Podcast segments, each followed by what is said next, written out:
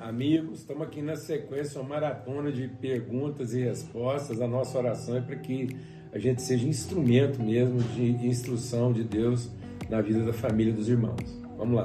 O que fazer quando não, quando se está numa igreja que não tem comunhão mesa como princípio? Coloca isso em prática. Então seja o promotor da comunhão.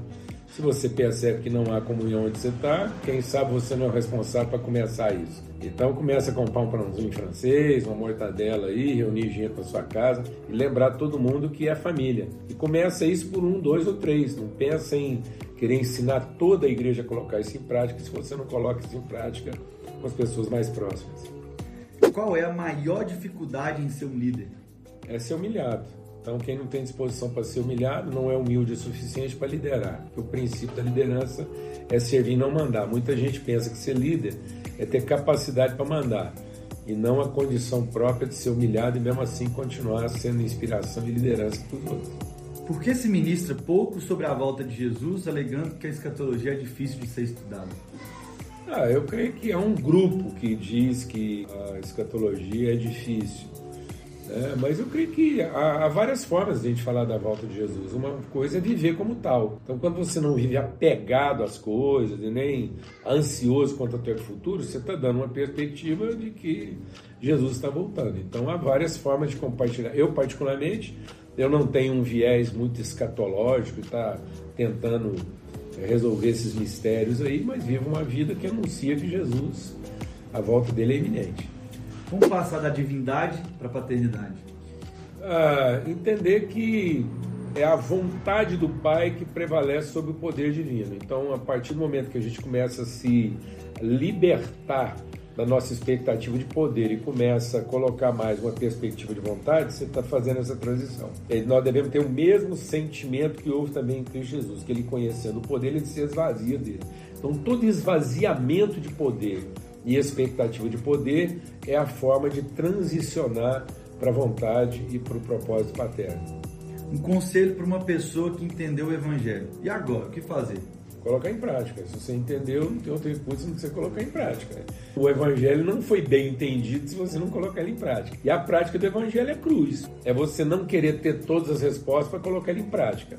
É você colocar ele em prática para ser a resposta. Eu não tenho igreja bíblica na minha cidade. Estou estudando sozinho em casa. Eu serei salvo? Como assim você, você não tem igreja? Você é igreja. Então, se você é igreja, primeira coisa, primeira coisa, não estude a Bíblia. Leia a Bíblia. Procura ler a Bíblia com mais alguém. Procura alguém para que você faça uma leitura bíblica reflexiva.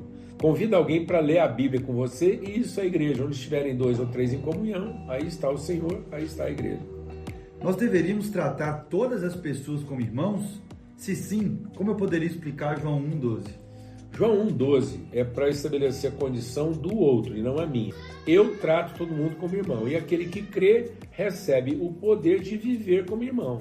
Então Jesus me tratou como irmão e porque eu criei, agora eu vivo como irmão. Então aquele texto não se aplica à forma como eu tenho que tratar, mas à forma como o outro vai reagir ao tratamento que eu concedi a ele. Quanto a mim, eu trato todo mundo como irmão. Isso dá a ele a condição de crendo viver como irmão. Como vencer então a inconstância espiritual? Sendo espiritual, a inconstância espiritual é você é você ficar dividido entre dois pensamentos, você mesmo e o compromisso que você tem com os outros. Acorde todo dia buscando alguém a quem você possa servir, coloque outras pessoas como prioridade, considere em primeiro lugar aquilo que é interesse dos outros, não os seus, e você vai viver a verdadeira espiritualidade. A paz como você estuda a Bíblia, as suas interpretações e palavras são incríveis. Rapaz, bom, primeiro eu quero dizer o seguinte: faz muito tempo, mas muito tempo que eu parei de estudar a Bíblia. Eu acho que a Bíblia não é um livro para ser estudado, a Bíblia é um livro para ser lido e meditado. Então, a palavra de Deus está em conhecer, meditar e colocar em prática. As pessoas estão se dedicando a estudo bíblico, elas estão criando doutrinas e dogmas em vez de gerar conhecimento.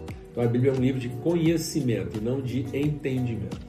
Vamos encerrando aí mais uma, um período aí, mais uma rodada, e daqui a pouquinho a gente volta com mais perguntas aí, tá bom?